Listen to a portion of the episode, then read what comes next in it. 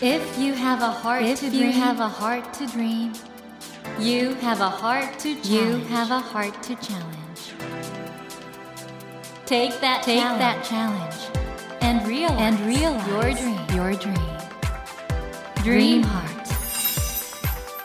ドリームハート政教新聞がお送りします皆さんこんばんは茂木健一郎です 東京 FM のスタジオから全国38局ネットでお届けしています。ドリームハート。この番組は日本そして世界で活躍されている方々をゲストにお迎えして挑戦や夢に迫っていきます。さあ今夜は快挙を成し遂げた方をお迎えしております。昨年行われましたショパン国際ピアノコンクールで日本人として過去最高位の2位入賞という快挙を成し遂げた反田恭平さんをお迎えしましたこんばんはそしーこんばんは。そしておめでとうございいやまーよろしくお願いします。ありがとうございます。何しろあの偉大な内田光子さん以来51年ぶりということで、はいい、かがですかいやーまあそのいろいろメディアで半世紀ぶりっていう文字を見て初めて実感をしましたね。なんかあのあそういえば50年ぶりなんだっていうふうに思ったりで当の本人としては、まあ、当初は実感といいますか、あまりなくて。でもまあこう帰国してこうやってメディアにたくさんのオファーいただいてうん。あちょっとすごいことをしたのかなって今思ってます。それにしても大変だったいでしょ？うや大変でした。本当に。1ヶ月ぐらいだったんですけどまあ3ヶ月分ぐらいに感じましたね。本当に一日一日が濃くてで言ってしまえば、まあ、コンクールエントリーしたのが2年前ぐらいですので、うんまだ僕25歳だったので、はい。まあ、もう2年間ずっと少なくともここ2年間はもう毎日ショパンコンクールのこと考えていたのでよかったなほっとしているっていう次第です。実はこの番組2017年に出ていただきまして、うん有言実行でねいえいえ。いえショパンコンクール本当に素晴らしい成果を上げて、うんうんうんでも僕3次予選の後深々とお辞儀されてた時に、はいはい。あの時どんな気持ちだったのひょっとしたらちょっとあれあーって思ったのかなと思ったんですが、どうだったんですかあの時？まああの振り返って演奏を聞いてみれば別にそんな悪くもないですし、まあ、ファイナリストとして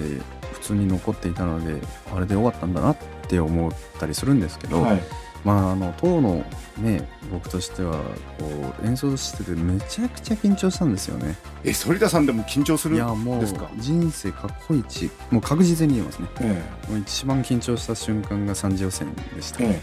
え。でまあやっぱり自分が理想としている音楽ステージでこうやって弾くであろう音楽っていう目標設定が高く設置しすぎてしまって、えはいはいであれ？自分のメンタルとフィジカルが一番あんまりあんま合わなかった、えーでそれによってああなんか違うな違うなって1曲目を弾きながら思っていてちょっとマインドを変えなければこれはずるずる引きずるからっていうことで2曲目からスパッて違う方向性で演奏しようと決めてなんとか乗り切れたんでまあ良かったんですけどどうしてもその1曲目特にマズルカなんかももう寝ても覚めても弾ける得意な作品だったし、ん。ポーランド人の先生からも本当に君のマズルカは特別だって言ってくれるぐらい自信はついてたのにやっぱ緊張だったり、うんまあ、コンクールという化け物がいるステージに少し飲まれかけた瞬間があったのでちょっとしたことも自分自身としてあのステージにいると何倍にも被害妄想じゃないけどしてしまったりするのでまあとりあえず一回一回ここまで来れたしありがとうございましたっていう念を込めて そうなんですね。深くお辞儀してただその吐ける時も吐けた後も本当に2分ぐらいずっと拍手が続いていたので。ですよね。いや聴衆の反応は良かったしね。でもその後インタビューもちょっとなんか 観念したようなことをおっしゃってましたよねあの時点では。あの応援してくださった方々皆様ありがとうございましたって言ってましたね。であの時点ではもうこれひょっとしたらファイナルいけないこともあるかなと思った。うんもちろんあのコンクールですので、うん。何があってもおかしくないですし、うん。ここでダメかも、まあ、落としちゃえっていう先生もいるかもしれないしやっぱりそう何があるかわからない。だからこそすごい不安でしたね。ただその演奏し終わって毎回ラジオとかメディアの取材が30分ぐらいあるんですけど、まあ、ホールにいるスタッフさんドアを開ける女性の方々、まあ、ホールで働いている方々、がすごいもうね群衆になって駆け寄ってくれてですごいみんな涙してていや絶対大丈夫だからって言ってサインとか求めてきてくれた時はちょっと元気づけられましたし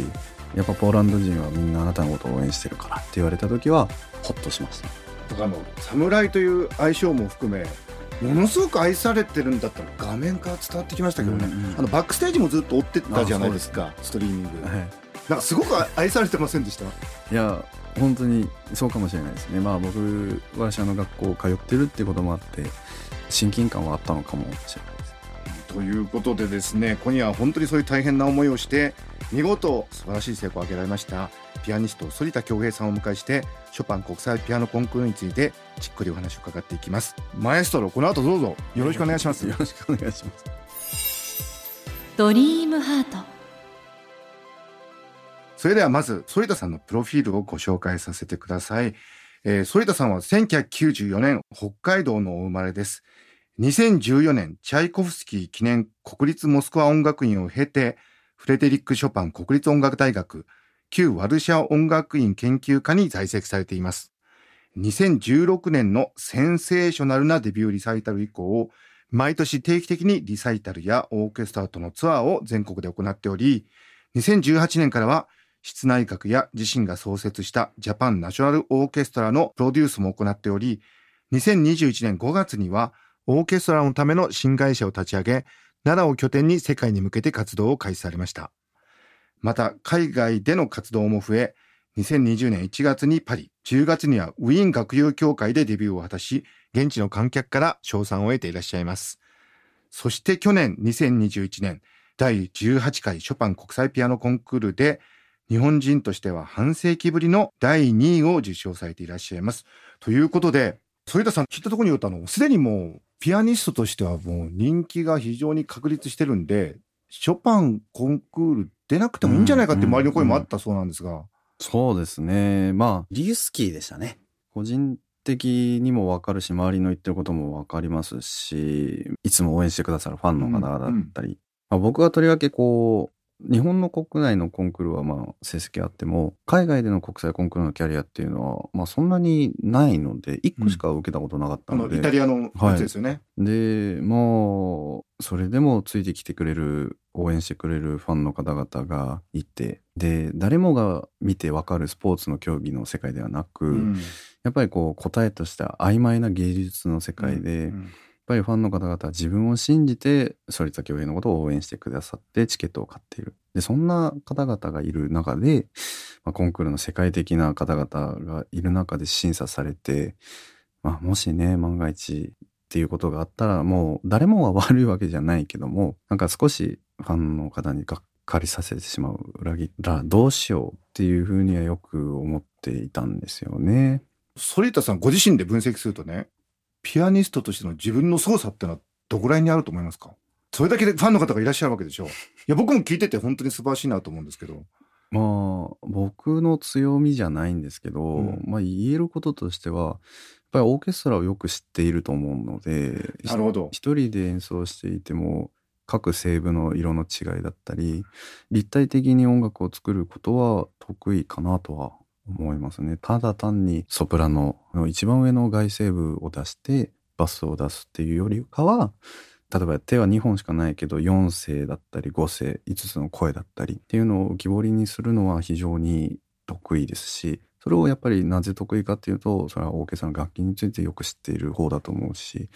一つ一つの成分に関してキャラクター作りを作るのはよくやることですかね。世界で最も美しい曲の一つとしてご自身がおっしゃってるね、うんそのショパンのコンチェルト一番も、はい今まで2、30回は演奏している。ね。はい。あの、ご自身のオーケストラで。弾き振りはい、でもやってらっしゃる。はい。フルオーケストラ、フル管のうん打楽器もいるオーケストラで弾いたのが最後は2年前だったんですね。はい。予定とかもあったんですけどコロナでいろいろ延期になったりなくなってしまったり。でショパンのコンチェルトを弾くっていうコンサートも10個ぐらいなくなってしまって、うん。まあどうしようかなって思ってたんですけど、昨年の5月にジャパンナショナルオーケストラの記者発表をやった時に弦楽5部版でだからオーボエフルートとかティンパニーとかいなかったんですけどストリングスのみで、まあ、弾き振りをして、まあ、その時にもちろん改めて勉強し直しましたし各声部がここがどういうポイントでどういうことを伝えたいのかっていうのを非常に勉強した甲斐があってコンクールは5ヶ月ぶりのコンチェルトだったんですけど一番練習時間が取れなかったわけですよもちろん。やっぱりソロの方に専念してたしね。で何よりもやっぱコンチェルトに自信があったので、うん他のコンテスタントよりも必ず僕はまあオ、ケ経験があると思ってたしやっぱり自身でシンフォニーだって振ったりするわけですからですからソロの方まずファイナルに残らなければっていう焦りとかあって、まあ、ファイナル残ってやっぱりコンチェルトは楽しく最後は弾けたな。あってことはもうファイナルはもう自分のもうコンフォートゾーンというかそうですね。テリトリーというか。テリトリーでで全てのパーツも把握されてるし。はい。まああんなにリハーサル時間が少ないとは思わなかったんですけど。どれぐらいだったんですか？本番当日のはい。朝。本番は夜8時ぐらいからスタートだったんですけど、その12時間前ぐらいに、まあ、オケリハがスタートして、で僕は3番目だったので3番目に弾いたから10時ぐらいだったかなとえ。え思うんですけど、午前中にとりあえず1回45分間コンチェルトが40分なので、はい。まあ1回通して ああこんな感じね。じゃあここをこうしてねって一言だけマエストロに言ってじゃああとは本番ねって言ってゲネもないし。すごいだからですね本当に40分ぐらいで1回通してあとは本番っていう感じでしただからもう圧倒的に経験豊富な人が有利なのがファイナルでしたね。それにしても反田さん本当にもう元々の才能ありますけれども今回のショパンコンクールの準備はあの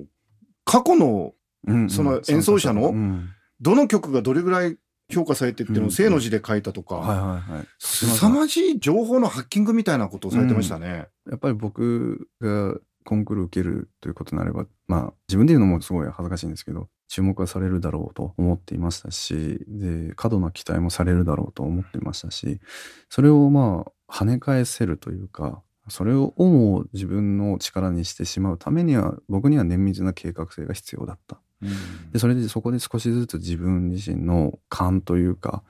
あと自信もそうだしそういうのを鍛えていってなので、まあ、僕は出るからにはいい順位を取りたいそこから800名分の参加者の曲目だったり4,000曲近くですかね。それを正の字で書いていって分析することが必要だったっていうことですね。いや僕あの添田さんってもうそういうハッキングしてでまあとにかく背負ってるものが大きかったと思うんですけどそんな中ね小林愛美さんもそうですけど、うん。他のコンテスタントの方にすごく親切だったっていうちょっと情報も聞いてるんですが その心の余裕ってのはどこから来たんですか？うんなんか困ってる人がいたら助けちゃう 癖が。めっちゃいい人じゃないですか。だから例えばカフェとかでうん、車椅子の方が来て、はい。トイレ行きたいとなったらもう席立って扉開けちゃうし、まあ、昔からそういう癖がありますね。いやまあ僕添田さん子供の頃たまたまめかることがあって前回ね2017年にも番組に来ていただいたんですけれどももう本当にすごい大きな人だなって感じるエピソードがたくさんあるんですね。一方で今回の小林愛美さん僕はもたまたま小林さんがうん。4歳の時に弾いてるピアノのうん、演奏を見たんですけど、うん、凄まじい振動ですよね。すごいですよね。ありえないですよね。で4歳であの完成度でだけど今回4位じゃないですか。ショパンコンクールって一体どんな場所なんですか、いや本当に僕は彼女のことを尊敬しているし、うん。今回順位はそういうなってしまいましたけど、本当に紙一重というか、はい。もう最終的にはもう好き嫌い問題っていうところもあるし あ審査員のですか、うんうん。うん。たまたまそうなったんだろうなって僕はうん。捉えているしだから彼女には彼女の良さがあって僕には僕の良さがあると思うしはい。そして何よりも思うのはただただこれは通過点のターニングポイントでしかないっていうことですね。このコンクールの順位というのは、うんやっぱり1位になっても漏れてしまう人もいるしうん。逆に6位の人が上がってくることもあるしだからここからが今試されている時期なので自分を守りつつ大切にして世界へ羽ばたかないとせっかくいただいた順位ですのでそれはよくあゆみちゃんともよく言ってますね。はい。リスナーの皆さん、あの、スタジオの中の反田恭平さんから非常にあの、決意の表情が、え伝わってきます。これからますます活躍が期待されるんですね。ということで、森健一郎が東京 FM のスタジオから全国放送でお届けしています。ドリームハート。今夜は昨年行われましたショパン国際ピアノコンクールで、日本人として過去最高位の2位入賞という快挙を成し遂げた反田恭平さんをお迎えしてお話を伺っています。ドリームハート反田さんモーツァルトがお好きなんですよね？そうですね。実はなんですけどね。まあもちろんショパンも好きですしラフマニノフも好きだけどモーツァルトはねやっぱねちょっと特別で尊敬という枠でそのアーティストの生き方とかう含めて？ん生き方もそうですしまあ短命だったけど30代で亡くなってるけどよくあんな数の曲を書いたなって思いますし、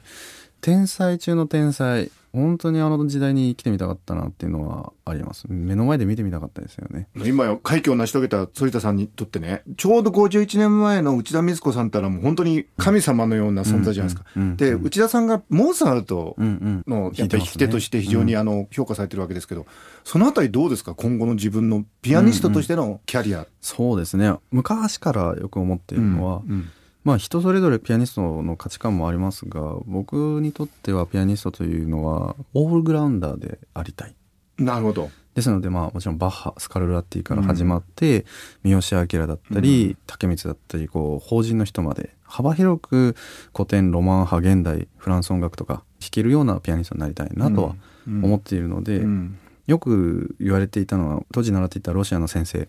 に僕が先生に質問したんですよ「好きな作曲家って先生誰ですか?」うん。そしたらその答えには答えられないって「なんでですか?」いるじゃないですか好きな人とかうん。明日好きになるかもしれないじゃんあいいね。言われてなるほどはい。あなるほどなと思ってそこから本当に僕も価値観が変わって苦手意識とかあんまりないんですけどでも例えば弾きたい曲っていう曲リストを上げたところに大体固まってくるのはモーツァルトだったり、うん。ブラームスも最近そうですね、うん。シューベルトもそうだけどだけどそこに上がってこない作品っていうのはもしかしたら僕はまだ魅力に気づいていないのかもしれない。なるほど。ちゃんと向き合うべきだなと思ってこれからはいろんな作曲家を取り上げていきたいなと思ってます。これあの添田さんご自身がおっしゃってますけどあのそもそも芸術にね点数とか順位をつけるってことはどうなのかって話の中うんうんうんうでこれどうなんでしょう？あのショパンコンクールという場は、うんうん。その審査員とまあソリストが向き合う場じゃないですか、うんうん。そこでその個性を出しすぎてもいけないだろうしそのなんかそこら辺のせめぎ合いっていうか、その点に関してはすごく悩みました。で僕が自分でここ過去10年15年分ぐらいのデータを調べて審査員の傾向とか審査の雰囲気とか見ていてもやっぱりあの確信を持てなかったのはそれは現場を見てなかったからなんですよね。うんですので一次予選が始まって僕は2日目か3日目ぐらいだったんですけど、もうすぐ一次予選の会場行って他のアーティストを聞いて審査員の後ろの近くに座ってどういうふうに響いているのかっていうのを研究してかつ審査員がどういうタイミングで審査をつけているのかっていうのを 結構見てましたね。ええどういうタイミングでつけてたんですか？あの20分のコマがあるとすれば、はいは大体17分目ぐらいでもう審査つけてるんで。そうですか。ってことはあとの3分ぐらいは、もうあとは見届けているっていう。あそうなんですかまあそりゃそうかなとも思うのがやっぱり最初の1分聞きゃ大体わかるんですよ。この人は次いけるとか。うん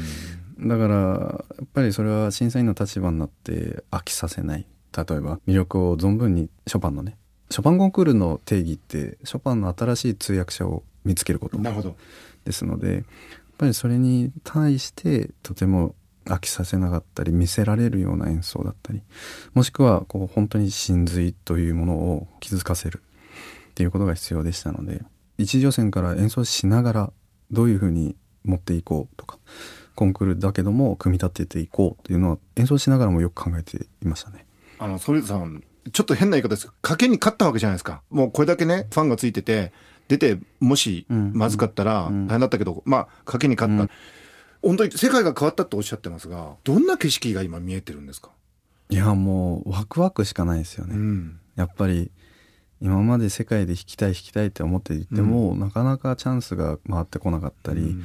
どんなに日本で有名になろうがやっぱり根底にあるものは世界で弾きうん。飛び回りたい、うんまあ、そういう今だと SNS があるから、うん。こうよりそういったピアニストの活動を見ていて、うん。虚しくなる時もあったし嫉妬みたいなのももちろんあった、うん。だけどやっぱりそれは自分で打開していかないとつかめないチャンス。でみんなもそうやってきたからみんなもそういう風なものがあるし。だからこそ今回今掴んでこのチャンスをすごく大切にしたいと思っていますしやっぱりこう今まで地球の裏側からコメント来るなんてなかったけどもショパンコンクールを経て 地球のあちこちの人からコメントが来てうん。ポーランドでも4年前留学した時も誰も見向きもしてくれなかったけど今じゃもう学校のヒーローだしうん。街歩いてるだけで3秒に1回サイン求められるし、うん。わざわざ信号待ちじゃないのに止まって て車の中から手振ってくれたりへやっぱりありがたいなとも思いますしこれからどういう世界が待っているんだろうかで今までパステルカラーのような曖昧だった目標だったりハードルだったりそういったことが今くっきりと目の前に現れてはっきりとした目標だったりレールっていうのが見えてきたのでそこにやっとゴンドラに乗れるような気分でいますね。あの我々としてはこの日本で凱旋コンサートやってくださってのは本当にありがたいんですがこれ世界中からなんかオファーが殺到してるという情報もあるんですが次のステップとしてはピアニストとしてはどこら辺が反田さんとしては？やはり今からね、ええ。すごく世界へ向けてキャリアを積んでいく生き始めるわけで、えみんなが知ってる誰もが知っているオーケストラに呼ばれてみたいしえ、うんでやっぱりそういった世界の三大オーケストラじゃないけども有名なオーケストラで弾いた時にしかわからない景色っていうのもあると思いますし、うんうん。やっぱりそうやって自分を高めていくことでやっぱり人間的にも器的にも、うんどんどんどんどん引き出しが増えていくんだろうなって思うので、うん。人間的にまず成長したいなって強く思ってます。それが僕にとっては音楽でありいろいろな場所でいろいろな人の前で好きな時に好きなように好きな作品を聴いていきたいなと思ってます。そしてあの指揮者もされてるんで例えばバレンボイムとかアシュケナージみたいなピアニストで指揮者に行かれてる方っていらっしゃるじゃないですか、はい、ああいうルートも考えてらっしゃるんですか、気づいたらですね面白いんですけど、うん。好きなピアニストを名前挙げてみるとやっぱり指揮をやっている方のなるほど。のが好きなんですよね。なるほど。チョン・ミョンフもそうだし、はい。ペレトニョフ、んまあ、うんバーンサインとかもそうだし、うんなんでかわかんないんですけどやっぱりそれっていうのはこう楽器に対して楽器をオーケストラだと思って接して弾いている人たちなんですよね。うんですからまあ僕は将来はこれからたくさん勉強してそれ次第ですけども、目標はやっぱりオペラだったりうんバレエだったりっうんていうのを演奏していきたいなと思ってます。そうなるとこれからのキャリアかなりやることも多いから複雑ですね。大変ですよ大変ですよもうそりゃもうだからまあバレエとかはやっぱ憧れますしね僕初めて人生で振った曲が「白鳥の湖」だったので、はいはいはいはい。やっぱりこうロシアにもいたしそのバレエに近かったので、ううんんやっぱりこう作品をもう一回振りたいっていう気持ちはありますね。そしてなんか、えっと一部情報ですとウィーンに活動の拠点を移そうとされてる。はいそうです。あのそれこそ式の先生がもう決まっていて、えまあ、昨年ぐらいからまあ決まっていたんですけどなかなかねコロナで思うようにもできずで、うん先生にもまあショパンコンクールがあるのでコンクール終わってからしっかりと勉強させてくださいという旨は伝えていてなのでこれからウィーンにも行きますしポーランドでのコンサートも音楽祭とかもどんどんどんどん来ているのでベースは本当にヨーロッパ全土っていう形になるかなと思います。えですか？ら我々はね本当日本にいて反田さんのショパンコンクールでの快挙に沸いたわけですがもうご本人と話してると。いろんなもうこっからの先のうんうんうん。あっという間に通り過ぎちゃってますねショパンコンクール。いや素晴らしいことだったんですけど。いやーもう時間経つのは早いです。だけど一日一日、まあ、コンクール終わって帰国してテレビなんかも40本ぐらい収録があって。お疲れ様です。なかなか味わえない体験をさせていただいているので、うん。だから、まあ、今こういう活動をしていて、うん。今しか味わえない瞬間っていうのをすごく自分の糧にしようと思っていますし、うん。一生に一回しかないと思うんで こんなに持ち上げられるのは。だからまあ楽しいですよ。うん。ね、考えることも楽しいし考えることがあるっていうのは幸せなことだよなって今すごく思ってますね。ということであのそんなお忙しい中この番組に来ていただいてるんですが今週はですねそろそろ和解の時間となってしまいました。添田さんまた来週もその話を伺って同時に日本でうん、いろんな活動されてますもんね、はい。そのあたりもぜひちょっと伺わせていただけたらとありがとうご思いますざいます。来週もどうぞよろしくお願いいたします。ありがとうございました。森健一郎が東京 FM のスタジオから全国放送でお届けしています。ドリームハート。今夜は反田恭平さんをお迎えしました。Never let go of that dream. Never forget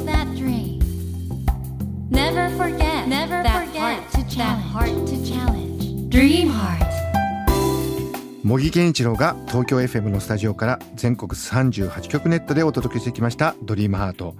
今夜は昨年行われたショパン国際ピアノコンクールで日本人として内田光子さん以来51年ぶりの2位入賞という快挙を成し遂げた反田恭平さんをお迎えしましたがいかがでしたでしょうか？反田さん前回ねこの番組に来ていただいた時にこのショパンコンクール目指すんだっていうことを宣言されたんですけど有言実行でねちゃんとこの2位に入賞されたっていうのは本当に素晴らしいことだと思いますし我々この番組をね作ってる者としても本当に嬉しい思いでしたでやっぱりね反田さんもおっしゃってましたけども芸術というのはね本当は点数つけたり順位をつけたりするものではないんですけどもでもそんな中でね反田さんそのピアノという芸術の世界で自分の目指す演奏をとにかく自分の中で高めていくというねそういうなんかアスリート魂みたいなものを感じましたしそのアスリート魂の中で芸術の喜び美しさが生み出されていくとそういうことのね素晴らしさを改めて感じたそんなお話でした。さて番組では毎週3名の方に1000円分の図書カードと番組特製のエコバッグをセットにしてプレゼントしています。私模擬に聞きたいことや相談したいこと番組の感想などお書き添えの上ドリームハートのホームページよりご応募ください。お待ちしています。そして無料音声アプリオーディでドリームハートの番外編番組茂木健一郎のポジティブ脳教室を配信中です。こちらも聞いてみてくださいね。来週も反田恭平さんをお迎えします。どうぞお楽しみに。それではまた土曜の夜10時にお会いしましょう。ドリームハート。お相手は森健一郎でした。ドリームハート。政教新聞がお送りしました。